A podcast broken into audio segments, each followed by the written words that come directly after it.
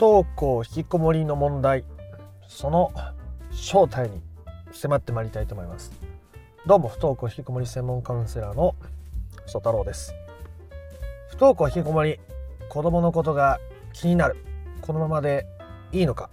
昼夜逆転をそのままにして学校に行かないままで宿題もやらないままで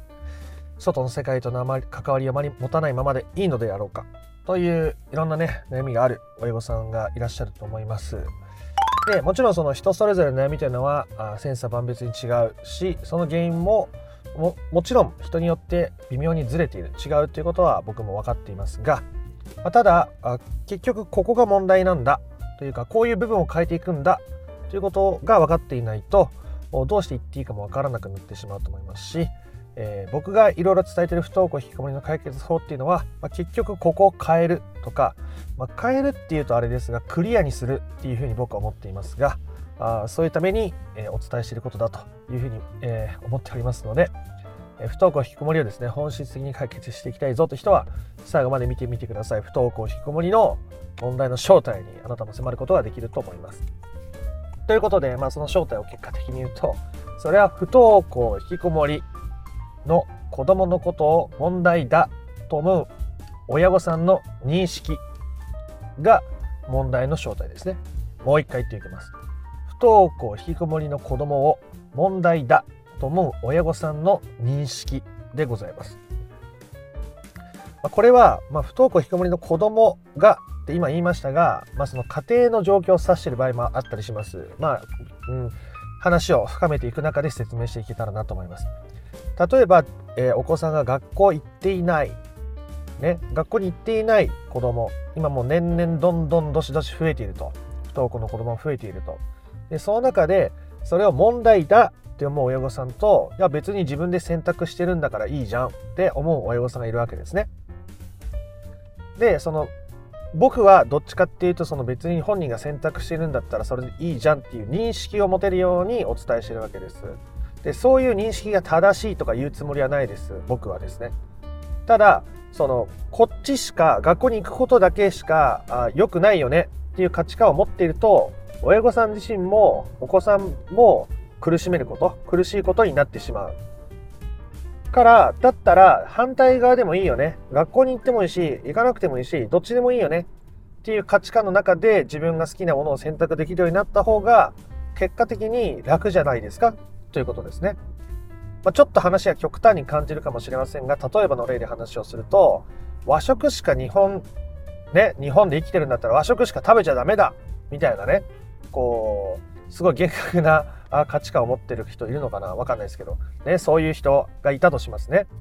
でも別にね、栄養をとって生きていければ別にいいんだから、食事の目的ってそもそもそうだから、別に中華料理でもフランス料理でもどっちでもよくない？だから、日本料理食べてもいいしフランス料理でもいいし今日は中華っていう気分だったら中華でもよくない？って選べる方が僕は人生が豊かだって思ってるところはありますね。うん、なんでいろんな価値観がある。でいろんな価値観を許容する。でその中で本当に親御さんがこれがいいって思う価値観があればそれはそれで選べばいいと思うんですよ自分の人生の部分に関してはでそれを相手に押し付けたりすると結局難しくなるなんで相手に押し付けたくなるかっていうとで自分の認識が正しいって思ってるし自分の認識の外に、えー、あることを非常に恐れるからですね。自分が、ね、日本料理しか食べちゃダメだって思ってる中でですよ。自分は日本料理しか絶対食べちゃいけないって思ってるのに隣で平気で、えー、中華料理バクバク食べてる人見たらいやそれ食べ食べちゃダメでしょ。だから食べちゃダメと思ってるからねその人は。っていうことが起きちゃうわけです。なんか今日の例え話あんまりしっくりこないですけど、まあ、そういうことです。なので親御さんがお子さんに対して問題だって思う意識がそもそも不登校引きこもりを問題にしているわけですね。問題は問題だと思ってる人にとってだけ問題です。同じ状況だったとしてもそれを問題だと思わない人もいます。例えば体重が100キロあります。ね。問題だ。ね。健康を害している。ね。体調が悪くなるぞ。良くないぞ、それじゃ。って思ったとします。ね。でも別にいいと。私は体重100キロで健康を害して早く亡くなることになってもいいと。ね。もしかしたら医療機関の人に迷惑かけることもあるかもしれないが、まあ、それでも私はそれが私の人生だからそれでいいんだ。という人にとってはね、100キロ体重あることが問題にはならないわけですね。なので問題っていうのは結局それを問題だと思う人の認識によって生まれているということですね。うん、もう一つ例を挙げてみましょう。もう一つ例を挙げてみましょう。例えばお釈迦さんはね諸行無常だと全てのものは移ろい、ね、変わりゆく存在で何一つとして変わらないものはないんだと。だから人の命もやがて、えー、生まれては消えていくと。ね、だからそれに執着するもんじゃないよってことを言っていたりするわけですがね、人の命って執着するもんじゃないよ、ね、やがて朽ちていくもんだからねっていう認識がある人それを受け入れられてる人にとっては自分が死ぬとか亡くなるっていうことに対して怖くないわけですね。ネガティブな気持ちがないわけです。だってそれは自然の摂理として当然なことなんだという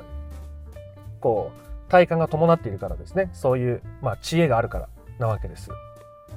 なので、まあ、死ぬの怖いですよ。僕はね死ぬの怖いですけどあのそういう 死に対してもね、え、多くの人が恐れる。それでも認識によってはあそれが怖くなくなる恐怖の存在じゃなくなる問題じゃなくなるということでございます。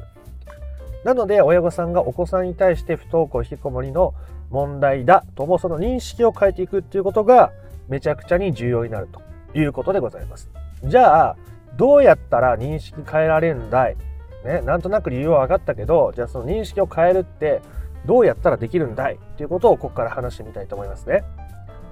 まず問題だ良くないんじゃないかと思ってる意識があるから悩むわけですよね。きっとそうじゃない全くそれがないのに今僕の動画見てるのは、まあ、よっぽどの僕のファンぐらいしかいないと思います。まあ、ごく一部ですかね。なので、えっ、ー、と、まず、まあそれちょっと余談でしたが、自分が、親御さん自身が子供の何を問題だと思っているのかということに気づく必要があります。そもそもここに気づけてない人もとても多いです。ね、僕の感覚では9割以上の人が子供の何が問題なのかってことを親御さん自身が気づけていないです。ね、なんかモヤモヤする、嫌だなって感じる。ね、もうなんか息苦しい、嫌だな、どうしていいかわからない。ね、そういう感情がどこから起きているのかというのを知る、気づくということがめちゃめちゃ大事なので、自分が子供の何を問題だと思ってるのかってことを書き出すわけです。ね、書き出すわけです。ぜひ書き出してみてください。例えば学校に行っていないこととか、友達に連絡返信しないこととか、ご飯を決まった時間に食べないこと、お風呂あんまり入らないこと、食事もすごい少しになっていること、勉強をやる様子がないこと、将来のこと考えていないと思うこと、ゲームばっかりやっていること、運動ができてなくて体力的に落ち込んでいるんじゃないかっていうところとか自分が問題だと思うところをひたすら書き出してみてください。ね。まず書き出す。大事ですね。自分がなんで子供のことを問題視してるのかってことに気づけてない親御さんもとても多いからとさっきも言いましたがだから書き出すんです。ね。気づく。ね。気づくからそれに対してアプローチができるわけです。ね。自分の体調が悪い。原因がわかるから飲んだらいい薬がわかるわけです。自分がどこに問題を感じるのかってことに気づかないとそこに対してアプローチするってことができないからですね。書き出しましたか、えー、あの書き出してみてください。ただそれの何が問題なのかもう少し深掘りますね。それの何が問題なのかってことを書いてください、ね、私の問題だ子供の問題だと思う意識って書いてその横に、えー、昼夜逆転とか YouTube 三昧学校行ってないってこ書き出してきますね。問題だと思ってると。それの何が問題なのかってことを書き出してみてください。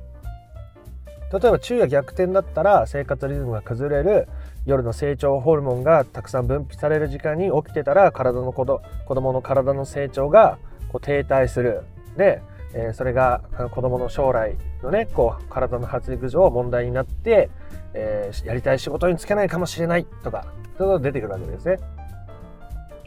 学校に行っていないことによってね、学歴がつかない自分に自信がなくなって自分のやりたい仕事ができない大きな挫折感を伴って生きていく。それが、うん、くないと思うとかそういうことを書き出していくわけです。一つ一つ書き出してください。で一つのそういう、うん、子供の問題だと思うところに対して、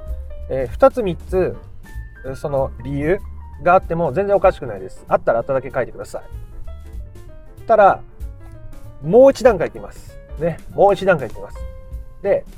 もう最後の段階ですね。最後の段階、この段階は、それによって親御さんがどういう気持ちになるのか、自分自身がどういう気持ちになるのか、ということをその横に書いてください。例えば、あ子供の問題、昼夜逆転している成長ホルモン分泌されなくて体の発育にこう停滞が生じて将来こう体が小さく小さいままになって思うような仕事に就けなかったりするとかそれがコンプレックスになるって書いたとしますねで。それによってなんか本来だったら親がそこは管理して、えー、子供の体の発育をちゃんとしてあげられなきゃいけなかったのにできなかった自分にすごく後悔する責める気持ちが出てくるとかですね。これを書き出していくことです。で、できたら全部かけてくださいね。全部。ね。これ全部ちゃんとやったったら、正直1時間でも足りないぐらいだと思います。うん。今日話してるワークだけでも半日ぐらいしっかりかけてややるといいようなことを伝えているので、なんとなく動画をこう見てるだけだと、やりきれない部分もあるかと思いますが、あやりたいというか、本質的な解決したいと思う人は、やれる時にやってみてください。で、これをやるとどうなるかっていうことですね。と、自分のこの問題意識っていうのは、でそれは子供に対していくつかありましたね。昼夜逆転とか学校行ってないとかいろいろありましたね。でそれに対して、えどうしてそれが良くないと思ってるのかの最後の感情。自分がこういう気持ちになるだろうって。この感情があるから問題だっていう認識が生まれてるわけです。ね。だって子供が昼夜逆転で例えば体の発育に例えば問題が生じて思ったように身長が伸びなかった。それは別に本人がそうしたくてそうしたんだから別に親の私としてやれることやってたわけだし別にそれは本人が選択したことだからそれでいいんじゃない？っていう認識だったらだって問題のその意識も起きてないわけですよ。だからそこの出てくる最後に出てきた感情の部分を親御さんがちゃんと見つける気づくそして表現するそしてそれに寄り添って受け入れるというステップ今とても大切なこと言いました。これを踏むことによって、え、その感情を受け入れられるから、認識を手放すことができてフラットになれる。という寸法なわけですね。これが不統合引きこもりの問題の正体を手放すということになっていきます。まあ余談でまた聞いてもらえたらなと思いますが、この問題の認識はどこから生まれたのかっていうのが、ほとんどの場合、9割以上の場合、あなたの親との関係において生まれているわけです。ね、あの事情があって おじいさんおばあさんに育てられたっていう方とか親戚の方に育てられたっていう方いらっしゃるかもしれませんがその人にとってはそういう、ね、自分にとって親ってこういうもんなんだってことを教えてくれた人そういう存在だった人ですね直接的にこうだよって言ってなくても子供の頃に接してた親みたいなこう目上の存在から感じるものだったりするわけです。それが今の問題の認識を生み出しているしそれは自分の中の受け入れられていない感情から名を呼び起こされているものだということを話しているわけでございます。かなり話が深くなってきましたね。なので、この話を聞いて、これだ私の受け入れられていなかった感情はこれだよし受け入れられたはい、すっきり認識が手放せたっていう人は多分ほとんどいないと思います。ね。なんでか ?10 分でできるような内容じゃないからですね。僕がマンツーマンでカウンセリングしてて、えこの問題だってことを気づいてその感情を見つけられてそれに寄り添うっていうステップを踏む時でも、まあ、10分じゃなかなかたどり着ける領域ですね。めちゃくちゃ整理するのが上手でね、僕もうまくお話を聞けたら、まあ、10分でもそういうとこにたどり着けることありますけど、まあ、とはいえなかなかやっぱり自分の感覚親御さんの中にあるこう感覚を確かめていくっていう作業になるので、えー、5分10分でやるっていうのはなかなか難しいからそういう自分を見つめてあげる、うん、救ってあげる時間を自分に与えてみてあげていただけたらなというふうに思います。超簡単にまとめております。不登校引きこもりにおけるその問題の正体というのはそれを問題だと思う人の認識によって生まれているわけです。ね。時によって夫婦によっても違うじゃないですか。旦那さんはどうでも良さそう。もう放任、子供に任せられている。でも私はやっぱりまだまだ気になる。ね。問題だと思ってる人にとっての問題なわけです。問題というのは。で、それは自分の認識から生まれているってことでしたね。なんでまずは子供に対して何が問題だと感じているのか、今の状況何が問題だと感じているのかっていうことをひたすら羅列する。ただなんでその理由が良くないと思ってるのかってことをまたその理由をさらにまた書くわけですね。理由を書いていく。ただ今度はさらにそれによって自分がどう感じるのかということを書いていく。ね、すごく自分の親としての責任果たせてない感じがしてダメな気がするとか、まあ、周りからそれじゃあ認められないぞ社会ですごく苦労するぞっていう感じがするとか、まあ、何でもいいです。そういうことを書き出していく。でそれらを親御さんが普段表現して受け入れていく。まあ誰かにいきなり表現できなかったら一人でいる時に声に出したり。そしてまた声に出しながらそういう自分に寄り添う。ということをすることによって親御さんの中にあるその認識を作り出している感情。を手放すことができるわけです。すると子供を見ているその視点を手放すことになるので子供に対してのプレッシャーを感じさせなくなるし子供とも対等な関係が築きやすくなるし信頼残高も高まりやすければ子供も自分の人生生きやすくなるし何より親御さんが不登校引きこもりの本質的な解決に向かうことができるというお話でございました。長くなりましたので、ここまでにしたいと思います。えということで、今回の話が良かったなとか面白かったなと思った方は、いいねやコメントをしてみてください。不登校引きこもりの解決法について順序立てて知りたいよという方は説明欄の URL から公式内に登録してみてください。そちらから不登校引きこもり解決のための三種の神器という動画セミナーを無料でプレゼントしております。チャンネル登録も興味のある方はしておいてください。では、あなたの不登校引きこもりの問題が